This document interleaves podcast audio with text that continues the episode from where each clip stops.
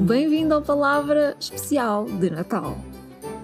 Um calendário do Advento Literário que te traz um escritor português contemporâneo e um livro todos os dias à meia-noite. Vamos lá ler os nossos.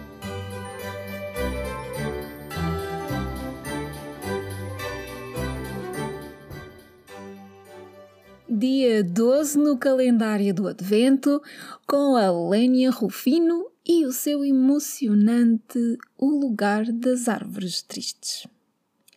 Em mais uma daquelas coincidências boas que estão a encher este calendário, quis a boa sorte que a Lénia se seguisse ao João Tordo.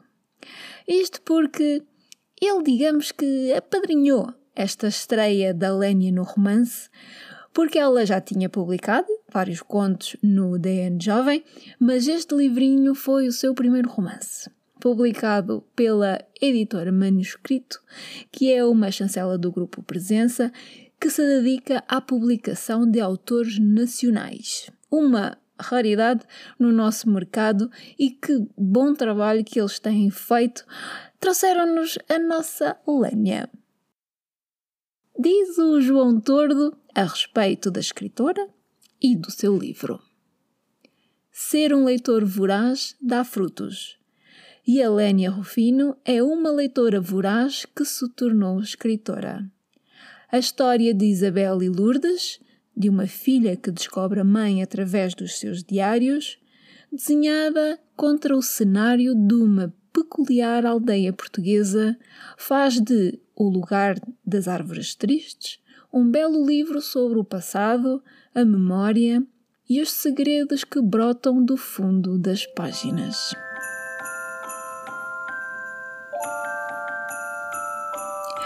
É isto que é tão bom de ver. Escritores a recomendarem-nos outros escritores e livros. É como as cerejas. Puxa-se uma e vem meia dúzia. uma maravilha! Neste O Lugar das Árvores Tristes, vamos para o cenário no interior alentejano, numa história que nos dá a conhecer Isabel, que se sente cativada pelos mortos. Ela passeia pelo cemitério, visita campas, tem curiosidade pelas histórias dos mortos. E, claro, há uma campa em especial e um desejo que se apodera dela e de nós, leitores. É uma história com uma escrita tão linda como cruel, super envolvente e muito, muito portuguesa. Não faltam boas críticas a este livro. Facilmente encontras opiniões de leitores apaixonados por toda a internet. Por isso, vou é deixar-te agora com a própria Lénia Rufino, que te vai levar ao seu O Lugar das Árvores Tristes.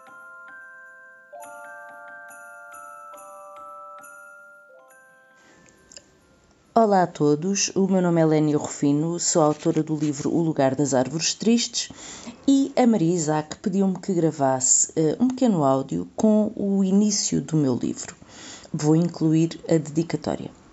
Começa assim: Aos meus pais que me deram as raízes, aos meus filhos que as herdaram. Primeira parte, 1992. Isabel não tinha medo dos mortos encontrava um conforto peculiar enquanto andava por entre as sepulturas a limpar aqui e ali o pó das inscrições nas pedras tumulares, a passar os dedos pelas fotografias envelhecidas, muitas delas de pessoas que nunca conhecera, a imaginar histórias para aqueles cujas causas da morte desconhecia e a recordar episódios que, diziam respeito aos outros que de alguma forma tinham cruzado a sua vida. Além dos mortos, era com os livros que gastava o seu tempo Preferia o silêncio e a solidão, e encontrava isso em ambas as coisas. Mesmo nos dias em que ficava na soleira da porta a ler, absorta nas palavras que lhe corriam em frente aos olhos, bastava ouvir o portão ranger para saber que os mortos tinham companhia. Alguém teria ido matar saudades, lavar as sepulturas, mudar a água às flores ou endireitar as jarras esborceladas que acolhiam arranjos de plástico, numa espécie de morte a imitar a vida.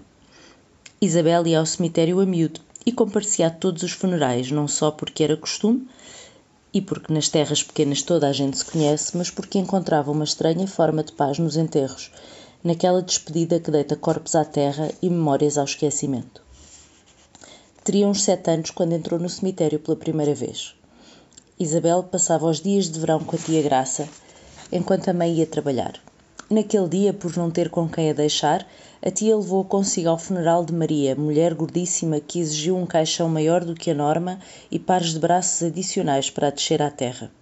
Nunca esqueceu esse funeral, nem os gritos da filha da morta, transida de medo, sem saber a que voltar quando toda a terra repousasse em cima da mãe, única companhia que a vida lhe dera. Nunca esqueceu a saia verde água que vestia nesse dia, nem a forma como pediu à tia que a deixasse ficar em casa, coisa que lhe foi negada por ser demasiado nova. Não entendeu como poderia ser demasiado nova para ficar em casa, mas não para ir a um funeral. Tenham um Feliz Natal! Beijinhos! Obrigada a ti por partilhares esta noite comigo e com a Lénia Rufino. Já sabes, à meia-noite há um novo episódio com mais um escritor que tens de conhecer e um livro que não podes perder. Eu sou a Maria Isaac. Boas leituras!